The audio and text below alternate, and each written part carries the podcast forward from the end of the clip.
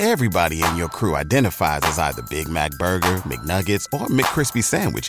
But you're the filet fish Sandwich all day. That crispy fish, that savory tartar sauce, that melty cheese, that pillowy bun. Yeah, you get it.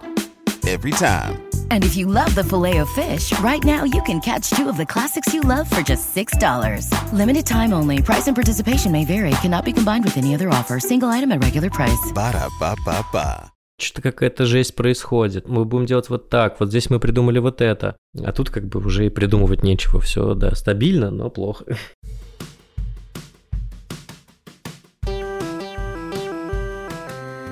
Привет!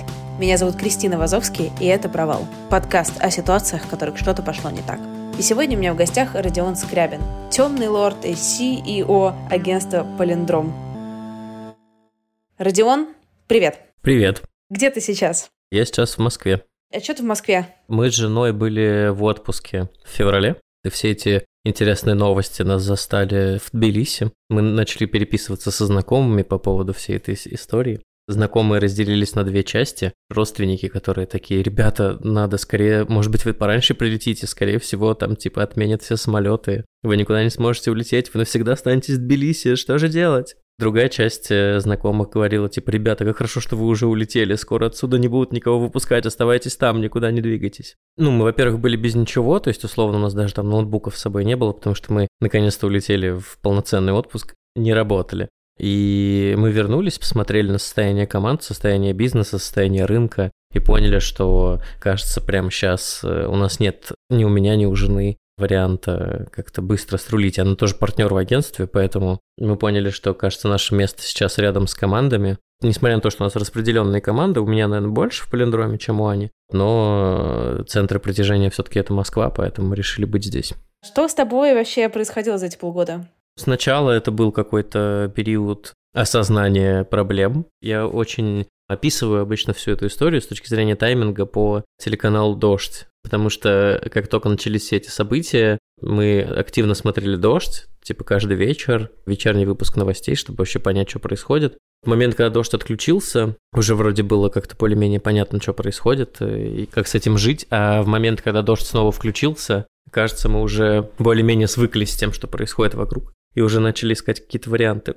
Что со мной происходило? Ну, у меня была усиленная терапия, усиленный коучинг, усиленный бизнес-трекинг, все что угодно, чтобы попробовать найти какие-то варианты решения и сохранить компанию, не потерять все деньги. Как успехи? Ну, успехи относительные. э, Ну, то есть, смотри, мой терапевт все время мне говорит, что, значит, надо, надо не сравнивать то, что ты хотел получить, и то, что у тебя получилось, а сравнивать факт того, где ты был, и факт того, где ты сейчас. Поэтому факт такой, бизнес жив, полиндром жив, я все еще получаю в нем зарплату, как и множество людей. У нас все еще есть клиенты, у нас есть проекты, их много. Некоторые мы потеряли, некоторые закрылись, но мы по-прежнему функционируем. То есть, условно, я бы, конечно, хотел быть экономически сейчас в другой точке, и мои планы были оказаться в другой точке, вот условно, к концу лета. И когда во все это входил, у меня была такая мысль про то, что, ну, типа, это же не первый кризис, который мы проходим. Мы уже проходили там две волны коронакризиса, падение рынка и так далее. И я думал, что Окей, у меня всегда есть какой-то план. Сейчас мы начнем его реализовывать. Сейчас мы начнем его придерживаться, да? Да, да, да. Сейчас мы начнем его придерживаться, и мы его придерживались. И сначала у меня был, знаешь, первый звоночек. Я всегда делаю планы трехуровневые, там, значит, какой-то первый уровень оптимизации такой лайтовый, чтобы вот чиркнуть по дну и пойти дальше. И самый глубокий, с какими-то уже серьезными последствиями для бизнеса. И вот, во-первых, я впервые дошел до этого третьего плана, потому что никогда до этого не доходил. Обычно вот типа первый, и дальше как-то все это выкарабкивается. Впервые я так глубоко копнул с точки зрения оптимизации, а с другой стороны, я понял, что ну, это самый затяжной такой бизнесовый кризис, потому что до этого рынок месяца за 2-3 рыночек решал. Вот, а сейчас нет.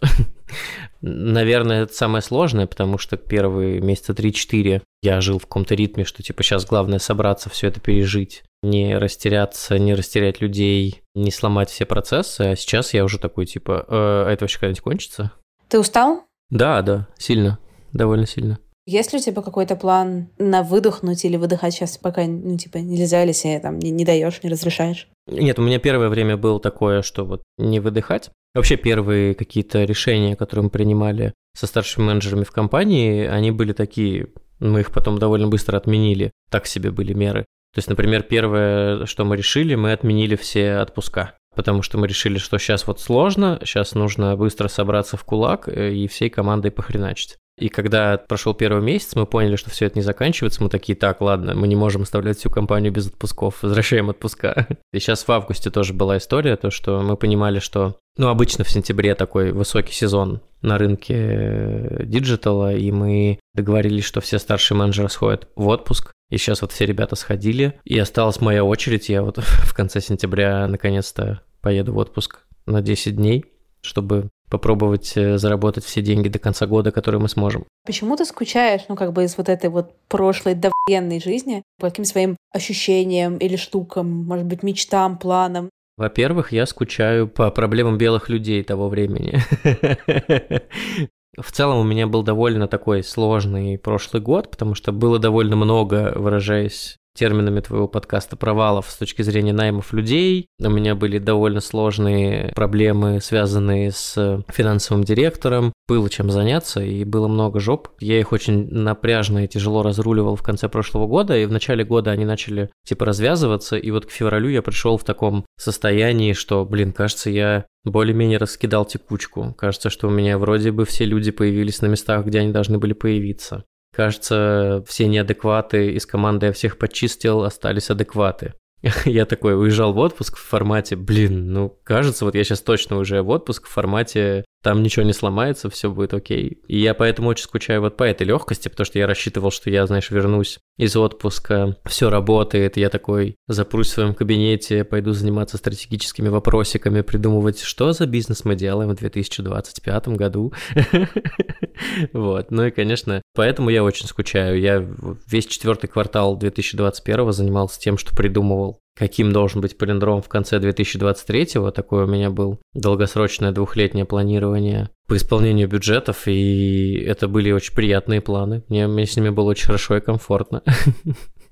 Вот, сейчас их уже нет. Я тебя отлично понимаю, потому что я обожаю, извините, если я рассказывала уже это в подкасте, кажется, нет, что в середине февраля у меня с операционным и финансовым директором по толку была планерка, когда мы там смотрели на отчетность прошлого года, да, финансово планировали день на следующий, и мы смотрим на эти цифры и такие, блин, неважно, что мы сейчас сделаем, даже если мы сейчас ляжем как бы и ничего не будем делать, мы заработаем в этом году, мы прям классно заработаем. То есть там прямо цифры такие ложились, только попробуй, вот неважно что. Потом случилось 24 февраля, и мы поняли, что в целом все невозможное возможно, знаем точно. Отлично тебя понимаю. Да, в целом, да, песни Билана стали пророческими, да. Для меня реально какой-то лозунг последних шести месяцев «все невозможное возможно». Ну, в целом, да, это и с точки зрения глубины кризиса, в который мы падаем. Были же какие-то предсказания о том, что там типа совсем обвалится внутренняя валюта, еще какие-то будут более жесткие изменения в экономике, которых не произошло, поэтому, наверное, здесь мы не чиркнули по дну. С точки зрения моих личных прогнозов по финансовым потерям, по клиентским потерям, они, наверное, случились и даже чуть-чуть переслучились. А с другой стороны, ну, действительно открылось довольно много возможностей, в том числе возможности заработать. Вопрос только в том, насколько это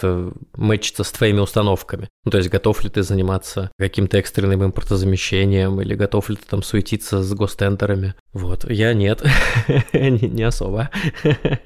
А для многих людей, да, это стал такой интересный трамплинчик. Сейчас я уже медведь это слышу, но в начале, сразу после февраль, март, апрель, сразу после войны, было очень много разговоров про окно возможностей. Как тебе кажется, есть ли какое-то окно возможностей для людей, которые как-то солидарны с нашей с тобой политическим видением? Во-первых, мы видим, что довольно большое, ну, типа, многие люди воспользовались этим окном возможностей. Во-первых, очень многих людей были какие-то давние желания, планы переехать куда-то. Очень сильно боялись этого, потому что было, ну, там, все выходить из зоны комфорта и так далее. Но когда ты понимаешь, что у тебя вот здесь прямо сейчас э, дома э, больше нет зоны комфорта, тебе гораздо проще решиться на какие-то вещи. И у меня довольно много знакомых людей уехали, сменили как-то кардинально образ жизни. То есть вот у меня есть э, знакомая девушка, которая до этого работала директором по маркетингу, а сейчас мы с ней недавно виделись. Она приезжала в Москву какие-то там вещи забирать свои.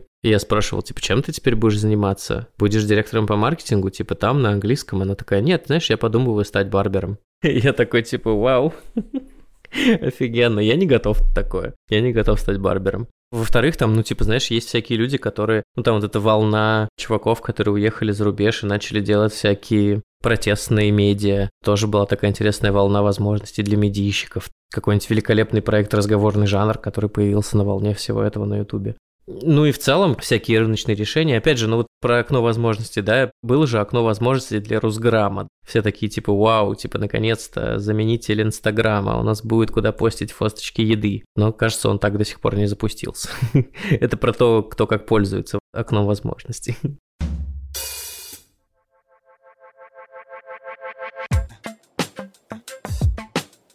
За десятки выпусков подкаста «Это провал» мои гости не раз говорили, что их неудача — это результат их же решений. Решения бывают разными, и не всегда понятно, куда они нас приведут. Могут, например, как не раз меня, завести в другую страну. Именно с такими вопросами круто разбираются Александр Савин, Сергей Король и Артур Пайкин в подкасте «Иммигранткаст». Ребята общаются с людьми, уехавшими в разные уголки планеты уже пять лет. И за это время их слушатели познакомились с самыми разными гостями. От дизайнера шрифтов до пилота самолета. Вот мне особенно запомнились обсуждения кайтсерфинга с акулами в выпуске про Вьетнам и истории о пусках космических ракет во французской Гвиане. Ведущие, кстати, живут в Лондоне, Берлине и Эдинбурге. Причем один из них радикально обитает на своей лодке на канале в центральном Лондоне. И это вау. В Иммигранткасте есть не только развлекательный аспект. Ребята стараются помогать слушателям, которые переезжают или планируют переехать в другую страну. Так что за полезным об эмиграции, европейскими котиками, французскими булочками и пленочной фотографией переходите по ссылке в описании.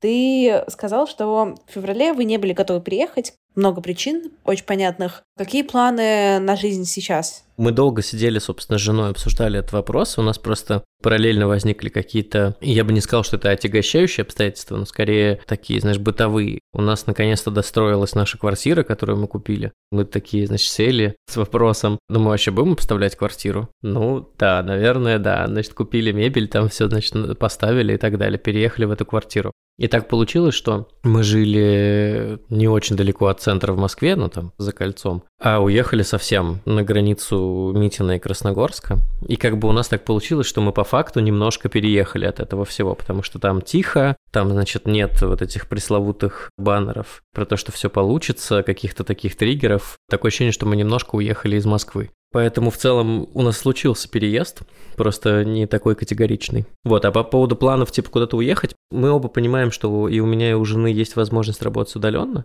но мы недавно с ней это обсуждали, потому что в основном Аня форсила тему, типа, давай посмотрим варианты, куда мы можем уехать. Вот, и недавно Аня пришла с разговором, типа, я, говорит, поговорила со своим терапевтом, наконец-то вывела для себя, в чем проблема моих постоянных мыслей про переезд. И она это сформулировала следующим образом я сейчас живу, если вот не брать всю внешнюю обстановку, типа я сейчас живу жизнью своей мечты. У меня типа есть своя квартира, собака, надеюсь, приятный муж. И мне почему-то сейчас, по вине каких-то других людей, нужно принимать решение от всего этого отказаться и найти какие-то компромиссы с самим собой по поводу того, какой жизнью я буду жить. Вот и мы поняли, что прямо сейчас мы не готовы на такие штуки. Мне кажется, что это супер, и это супер понятно. И очень круто, когда есть какая-то определенность. Типа там, я хочу уехать, я хочу остаться. Нет ли у тебя фома или страха, не совершаю ли я ошибку, потому что я часто слушаю это от своих друзей, даже у которых все классно и все нравится, и им не хочется никуда не уезжать, но есть вот это все равно тревога.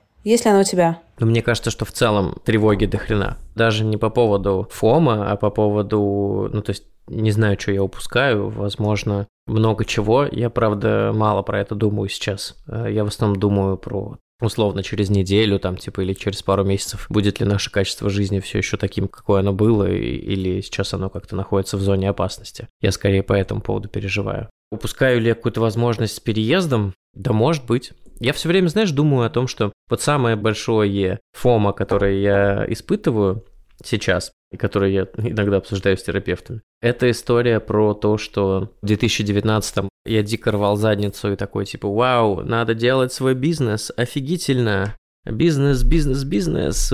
мы будем строить бизнес. И мы будем делать бабки. И сейчас я такой, я вот буквально, по-моему, сегодня с своим терапевтом обсуждал про то, каково в этом кризисе живется генеральному директору и как в этом кризисе живет э, старший менеджер Яндекса. Генеральный директор там типа бабки, люди, что-то все сходят с ума, клиент сходит с ума, рынок офигел, что-то еще. А о чем в этот момент думает старший менеджер Яндекса? Он типа, блин, у меня что-то неудобное кресло, надо домой новое кресло заказать. Поэтому у меня фома такое. Не зря ли я вписался во всю эту безумную историю с предпринимательством, потому что, будем реалистами, в России строить бизнес так себе сложно. Как только я начинаю думать о том, что мне сейчас нужно взять и на своем как бы горбу, да, управленческом, вытаскивать из кризиса, когда награда не гарантирована, то есть ты можешь быть лучшим на свете, не знаю, менеджером, управленцем, звездой и так далее, но есть все равно внешние обстоятельства, которые могут быть сильнее тебя, у меня сразу поднимается, знаешь, уровень тревоги, причем еще я думаю о том, что не то, что те люди вокруг, это тоже, кстати, выучила после там нескольких кризисов, люди вокруг, сотрудники, ради которых ты идешь на жертвы, жертвуешь деньгами, временем и так далее, они ни хрена не всегда очень редко кто благодарен. Есть ли у тебя такое, как ты с этим справляешься, если есть? Тут я сначала, знаешь, хочу тебе подкрепить твой тезис по поводу того, что не всегда люди понимают, на какие жертвы идет предприниматель, потому что я вот разговаривал с ребятами, у которых тоже какие-то свои компании, там агентства или что-нибудь еще. Каждый раз, когда они разговаривают э, с командой про какую-то оптимизацию расходов или что-нибудь такое, у части команды есть абсолютно стопроцентное убеждение, что просто ребята пользуются поводом кризиса для того, чтобы, типа, потратить меньше. На самом деле деньги есть, на счетах все окей, просто вот такой хороший повод не доплатить сотрудникам, там, типа, или, значит, сэкономить. И это вот такая сквозящая история у моих нескольких знакомых, и я думаю, блин, это правда странно. Сталкиваюсь ли я с этим? Ну да, да, я сталкиваюсь с этим. У нас, я бы сказал, что довольно сплоченная с точки зрения эмоциональности однородная команда, потому что у нас много всяких, ну там, у нас есть таунхоллы, я стараюсь общаться с командой, я более-менее в курсе всего, что происходит внутри, у меня там хорошие коммуникабельные старшие менеджеры, вроде все как бы пронизаны одной идеей, цитируя некоторых политиков, одна страна, как там, типа, один народ, один палиндром.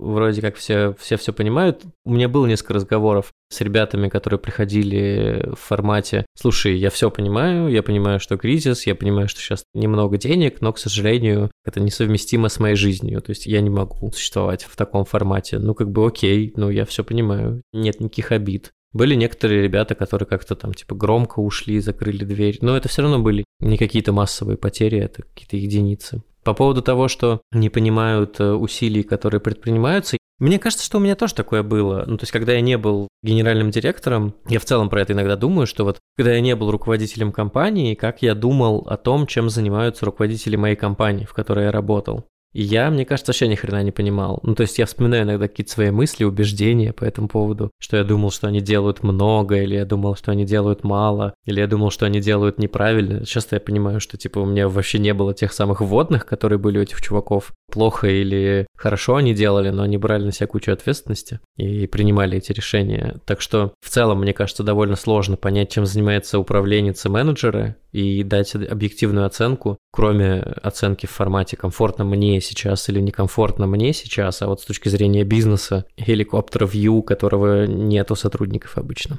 Здесь я согласна уже полностью. Но здесь даже не point про то, что здесь хорошие или плохие, а дело в том, что нет все равно, какие бы героические штуки ты ни шел, нет какого-то вот этого быстрого дофамина и еще социального подкрепления. То есть это по-прежнему работа просто более сложная, чем да, раньше. Да, все так. Нет, я тоже не говорю, что плохие или хорошие. Тут же история в том, что ребята могут быть офигенные, но просто конкретно вот э, в данной ситуации у них возникает какое-то недопонимание. Это не делает их плохими. А по поводу социальной поддержки, знаешь, это вначале хорошо работало. Я просто помню, что на волне всех этих проблем и кучи вещей, которые нужно было разруливать, у меня лично был такой, во мне проснулся какой-то дополнительный лидерский азарт, то есть я там писал какие-то мотивирующие письма сотрудникам, я проводил духоподъемные таунхоллы, я рисовал план победы и тому подобное. Сейчас с этим гораздо сложнее, потому что раньше была движуха, она была, конечно, вниз, но она была. Упал курс доллара, поднялся курс доллара. Ребята, вот так это влияет на наш э, там типа бизнес. Мы будем делать вот это и вот это. Вот, а сейчас все более-менее стабильно плохо, и единственное, что мы делаем, стараемся больше продавать и оптимизировать процессы внутри. И как бы про это не расскажешь героически каждый месяц. Я вот сижу перед таунхоллом и думаю, так, окей, но там есть обязательная часть в таунхолле, типа новости наших проектов, новости отделов, там типа что, кто пришел, кто ушел, кто чем занимается. И раньше у меня был такой блог, где я разъясняю вообще, что происходит. А сейчас я понимаю, что ничего нового не происходит. То есть все стабильно плохо. Вот это для меня проблема, потому что как для руководителя для меня ничего нового не происходит, чтобы я мог дать это команде. Стабильно неплохо не звучит, если честно, как самая секси штучка, знаешь? Не, такая, «О, я, о, я». И даже вокруг нее, вокруг стабильно плохо, даже не объединишься, чтобы, знаешь, против. Ну да, потому что вот против критически плохо, против этого можно объединиться. То есть там типа, ребята, все вокруг рушится, там типа мы не знаем, где мы завтра проснемся, мы выходим из офиса, а здесь протесты в центре Москвы и всякое такое, что-то какая-то жесть происходит, мы будем делать вот так, вот здесь мы придумали вот это. А тут как бы уже и придумывать нечего, все, да, стабильно, но плохо. Тебе как руководитель, ну, то есть понятно, да, что есть траблы, про это говорить с командой, ничего там особо вдохновляющего не скажешь. Как тебе вообще в этом самому? Вот понимание, что вряд ли это стабильно плохо, в какой-то ближайшей перспективе станет стабильно нормально или стабильно хорошо. Или, может быть, и нет. Можете со мной не согласиться. Не, я думаю, что стабильно хорошо будет не скоро, если будет. Я не очень верю в стабильно хорошо, ну, по крайней мере, знаешь, последние пару месяцев после того, как я понял, что это очень затяжная штука, и ничего хорошего пока нас особо не ждет. Я думаю, что в целом есть вероятность прийти к стабильно нормально, потому что в целом мы как бы все делаем для того, чтобы прийти к стабильно нормально. Мы всякие контроли расходов, больше внимания к цифрам, Условно, я сейчас в сто раз чаще заглядываю в PNL, чем раньше. То есть мы гораздо чаще стали обниматься с финансовым директором и плакать над цифрами. То есть вот с точки зрения контроля ситуации мы гораздо лучше ее сейчас контролируем, чем контролировали там в начале года, потому что тогда не было такой нужды. И если наши усилия сейчас окупятся, то мы перейдем в стадию стабильно нормально. И в стабильно нормально в целом жить гораздо проще. Моя мечта в том, что в этой ситуации можно будет чуть больше выдохнуть. Мы даже, наверное, сейчас близки к этой истории, потому что я не могу сказать, что там, типа, полиндром умирает, например. Нет, мы вполне себе чувствуем себя стабильно, но во многом себе отказываем, а не хотелось бы. То есть, условно, у нас был онлайн-корпоратив. Мы вернулись в 2019, когда у нас был первый онлайн-корпоратив новогодний. Вот, и у нас сейчас тоже был онлайн-корпоратив, потому что мы такие, ну, мы сейчас, у нас нет лишних денег собрать всех в Подмосковье и вывести куда-то с разных городов. Ребят, ну, типа, сорян, летний корпоратив мы будем проводить в онлайне. Минуточка саморекламы. Мы с моей подругой Олей Плещук, знаменитым коучем для трудоголиков, запускаем новый курс. Он называется «Как перепридумать себя в условиях неизвестности». И это практика, ориентированный курс про принятие сложных карьерных решений, который поможет вам понять, чего вы на самом деле хотите, и создать оптимальную карьерную стратегию с условием всех рисков и возможностей. Если у вас, как и я, в какой-то момент был страх, что вы сейчас останетесь работать официанткой в Макдональдсе и счастья вам в жизни не будет, этот курс для вас. Потому что он на самом деле про то, как не выживать, а находить интересы в новом карьерном пути, определять свои сильные стороны, трезво оценивать риски, адаптироваться к новой реальности, чтобы не чувствовать себя жертвой обстоятельств и управлять изменениями без страха за свой выбор. Если вы думаете, переезжать или не переезжать и сомневаетесь, хотите остаться, а может быть, хотите уехать, если вы уже переехали за границу и сейчас в процессе адаптации и вам нужна помощь, этот курс для вас. Программу подробную можно прочитать на сайте перепридумай.ком. Ссылочку оставлю в описании. Промокоду Крис на английском большими буквами 5% скидки на курс. Почитайте, пожалуйста, программу на сайте. Я про нее не так классно рассказала, как она на самом деле выглядит. Буду рада увидеть вас на курсе. Сама буду его проходить. У тебя были в голове картинки всякого пиздеца, который может случиться с твоей жизнью? У меня постоянно такая, блин, возможно, мне придется работать официанткой это типа очень странно, в смысле это не очень реалистично, потому что у меня как минимум флюент английский и три высших образования и европейское гражданство, сука. Но, но почему-то у меня всегда все равно были в голове вот эти картинки, что все, сейчас я пойду. У тебя были какие-то такие, знаешь, вот эти негативные фантазии? Ну, были, конечно. Во-первых, я считаю, что ну, ты, типа официантки в хуторс не самое плохое дело там. Можно. Вот я тоже думаю, почему, почему официантка вообще нормальная как бы работа? Ну, то есть я имею в виду, что нет даже в этом ничего ужасного. Хостес, между прочим, мне сказали в Нью-Йорке, без документов зарабатывает 5-6 тысяч долларов в месяц. Да, у меня были такие мысли. Я размышлял, чем я еще могу заняться, чем, типа, я буду зарабатывать. Я думал, что, может быть, я дозакончу свое психологическое образование, пойду консультировать, ну, или что-нибудь такое. Может быть, по-быстрому обучусь на коуча, пойду там, типа, вот что-нибудь такое делать. Ну в целом, как бы я могу делать много руками, то есть я могу пойти там в какую-нибудь корпорацию, хреначить там, типа, бренд-медиа внутри корпорации, и... Но это сильно повлияет на меня с точки зрения ощущения себя. Самое жесткое, то, что я думал, когда мы это обсуждали внутри, Опять же, это типа первое решение, которое мы принимали внутри компании после 24-го. Я подписал документы, разрешающие моим э, замам, девчонкам подписывать за меня документы и ставить печать, потому что я такой, типа, девчонки, есть вероятность, что меня мобилизуют. Но бизнес не должен э, умереть, поэтому вот вам печати, вот вам, значит, право подписи. Если вдруг меня мобилизуют, пожалуйста, не уничтожьте полиндром. Представляешь, если тебе нужно было пойти там и в Фейсбуке написать вот это Facebook резюме. Привет, я Родион, я вот это вот это умею, ребяточки, репост максимальный. Ничего плохого, ничего страшного, но тебя вызвало бы это какие-то переживания? Да, я думаю, да. Я бы сначала, наверное, не про это писал. Зная себя, сначала я бы пристроил всех своих. Ну, то есть я бы сначала написал очень длинный. Скорее всего, это был бы пост с какой-нибудь вложенным Notion документом. Типа, ребята, вот, смотрите, куча талантливых чуваков, которые умеют делать вот это и вот это, заберите их к себе. А потом бы уже, наверное, писал про себя. Ну да, у меня была... То есть я сидел, думал о том, что, типа, блин, надо как-нибудь надо сесть, просто заметку накидать, а вдруг мне придется обновлять резюме на HeadHunter, и я все не вспомню. Я не обновлял свое резюме на HeadHunter последние 10 лет, очень много подробностей утрачено. Я как-то смотрел просто лекцию Владимирской, где она рассказывала, как там, типа, правильно составлять HeadHunter резюме. Она говорила, что нужно как можно больше подробностей результатам, к которым вы пришли, бла-бла-бла. Я такой, блин, у меня же было очень много результатов, очень много подробностей 10 лет назад, но я хрен знает, типа, я не вспомню никогда этого, к чему я пришел, какие там цифры были и так далее. И подумал, что вообще было бы неплохо, да, какую-то сделать Google документ, в котором отмечать важные штуки, но я не отметил. Мне, знаешь, стало немножко легче. В какой-то момент я обсуждал со знакомым, у которого тоже свой бизнес, а он поговорил, в свою очередь, с каким-то трекером или коучем, и он сказал фразу, от которой мне стало немножко полегче. Он сказал следующее. Чувак, вот не переживай, э, если бизнес до СВО генерил больше 100 миллионов в год, то, скорее всего, его довольно сложно уничтожить целиком. То есть, как бы, да, скорее всего, это будет э, уменьшение, да, скорее всего, это будет уменьшение оборота,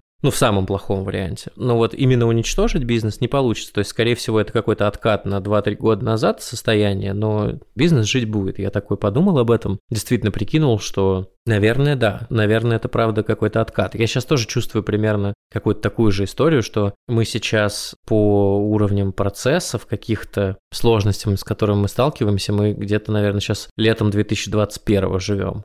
То есть у нас какой-то сейчас недостаток где-то людей не хватает, кто-то перегружен, кто-то ломается на большой нагрузке. Такие проблемы у нас были вот последний раз летом 21-го, поэтому да, мы на самом деле просто чуть-чуть назад откатились по ощущениям. Да, понимаю. У меня на момент февраля, ну, марта, да, с компанией, у меня тоже было ощущение, что, ну, сколько моей компании там всего было два года, ощущение отката, типа, там, на 7 месяцев назад, на 8. Уже без вот этой красоты, денег, типа, мы всем платим, как все чувствуют, лишь бы все, все были счастливы. Такой, типа, нет, мы не покупаем скрепки в этом месяце.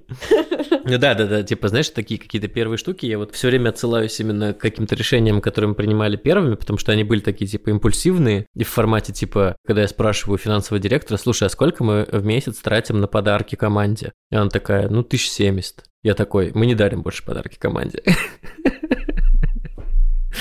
В тот же момент у нас где-то в феврале должны были нам выставить счет как раз вот на тот самый пресловутый летний корпоратив, чтобы заранее забронировать, значит, все, что нужно на летний корпоратив. Я такой, не-не-не, нет, нет, нет, все, отбой. Представляю себе, значит, эти заплаканные глаза ивенщиков, которые недополучат выручку летом, но я такой, нет, нет, сорян, у нас еще были квартальные встречи в команде. Я где-то раз в квартал ездил в Питер, плюс мы в Москве планировали, ну, значит, как-то встречаться питерской московской командой просто для того, чтобы не забывать, кто как выглядит, потому что у нас кроме бэк-офиса в основном все ребята работают где хотят. На московскую встречу мы уже забронировали место, и, значит, забрать эти деньги было нельзя по условиям договора. Я такой, ну окей, раз мы забронировали, значит, это место, мы пойдем встречаться. Единственное, что у нас получилось отменить кейтеринг, потому что, ну, типа, нафиг нам кейтеринг, мы просто заказали очень много пиццы и алкоголя, и было прикольно. Вот, но была такая встреча, типа, собрались человек, сколько там, не знаю, 20, кто работает в Москве, мы такие, типа, все, ну и что вы думаете, вообще, что будет дальше? Все такие, типа, ну не знаю, но пицца нормальная, ну окей.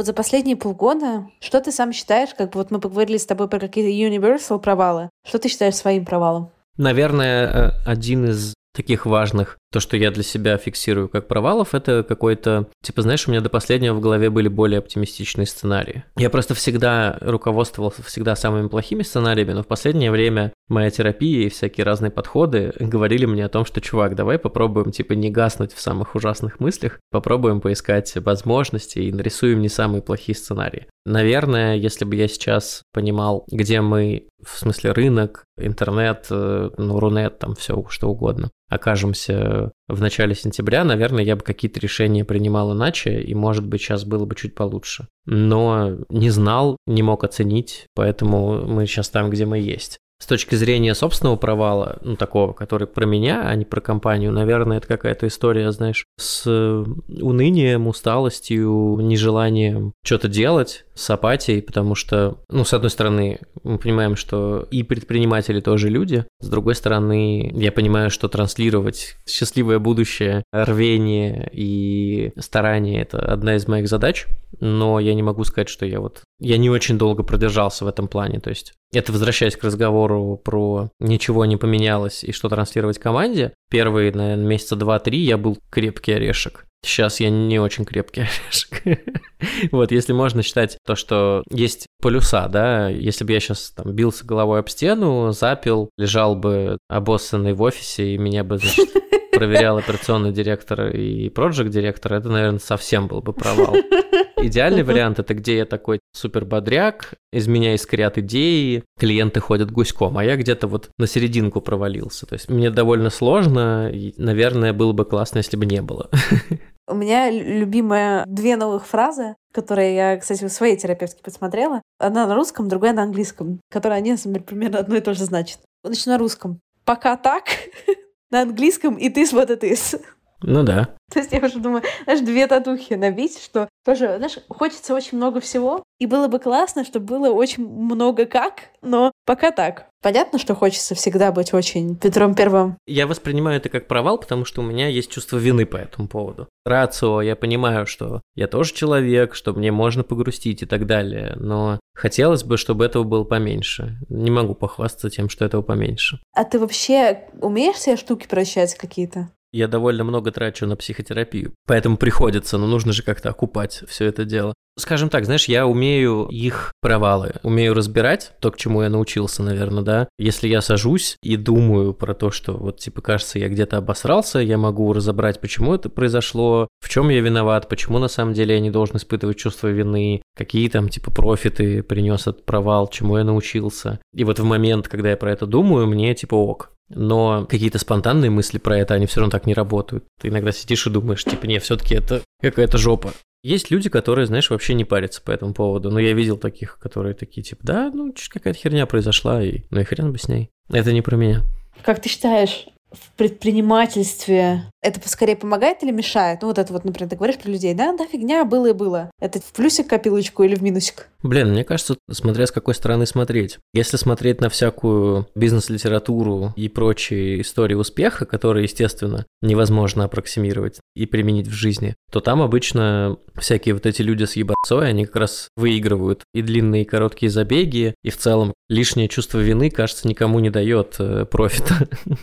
Поэтому, наверное, с точки зрения бизнеса, уметь такие штуки отпускать и забивать такой здоровый член на них это, это хорошее умение. Наверное, это в моем случае это то, что тормозит и притормаживает, потому что я там типа сижу и парюсь. А как же там типа вот ребята, которые на меня работают, э, вот если я сделаю так, то типа их жизнь станет хуже. А если бы я был какой-нибудь классный эксплуататор, которому, в общем, плевать на команду и, и важно только получать результаты и, типа, думать о бизнесе целиком, наверное, мне бы гораздо лучше получалось управлять. Ну, типа, гораздо более эффективно. Да, я тоже про это думала. Но я, если честно, после войны у меня прибавилось какой-то рациональности, хотя я до сих пор за какие-то странные там финансовые решения я такая себе тата. Мне очень оказалось сложно соизмериться с новыми финансовыми реальными. Например, там то, что у меня был какой-то доход определенный, да, а потом он, например, там полностью исчез, а потом там он появился с какими-то вот этими вот изменениями, типа как доход и жизнь, что я могу условно себе позволить, что не могу, как это замачить. Но я стала гораздо прагматичнее там с точки зрения бизнеса и управления. И самое главное, когда я вот стала прагматичнее, не то, что кто-то мне сказал, типа, а-та-та, ты что, это же плохо, а все таки а ну, если это правило игры, значит, это правило игры. Типа, that's okay. Такая, так можно было. Я со своими ребятами, которые старшие менеджеры, они у нас называются хранители в Плендроме, я с ними как раз это обсуждал, когда все это началось, я говорю, типа, ребят, вот вы сейчас в позиции старших менеджеров, вы проходите кризис, как раз вот в такие вещи, они закаляют менеджеров. Типа, если вы это пройдете, вы много чему научитесь гораздо быстрее. Это такая учеба экстерном. Если ты можешь разруливать такие большие проблемы в такой ситуации, то какие-то потом мелкие проблемы из разряда конючащий сотрудник или там типа кто-то, кто тебе выкручивает руки, там клиент, все это покажется гораздо меньшими проблемами. Поэтому я еще докидываю мысль, что я устал от кризисов, потому что это уже там какой-то третий кризис, который проходит компании, в которых я чем-то управляю. И я такой, типа, come on, может быть, они закончатся, вот, может быть, уже с меня хватит.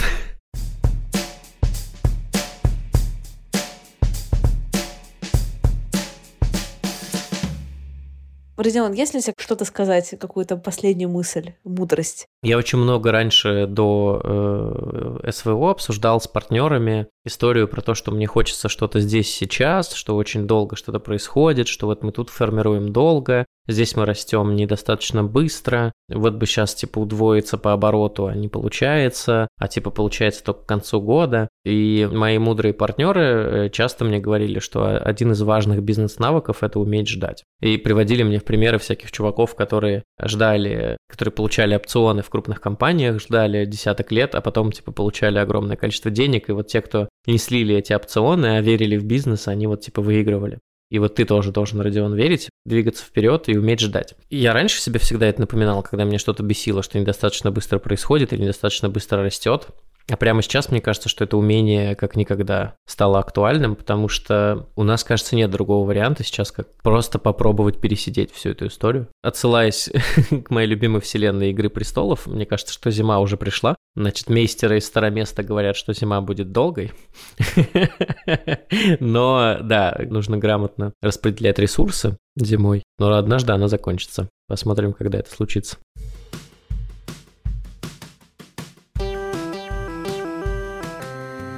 Спасибо, что дослушали выпуск до конца. Подписывайтесь на меня в инстаграме собачка Крис Вазовский и пишите комментарии в подкаст-приложениях. Я буду рада вашей обратной связи. До встречи на следующей неделе. Пока-пока.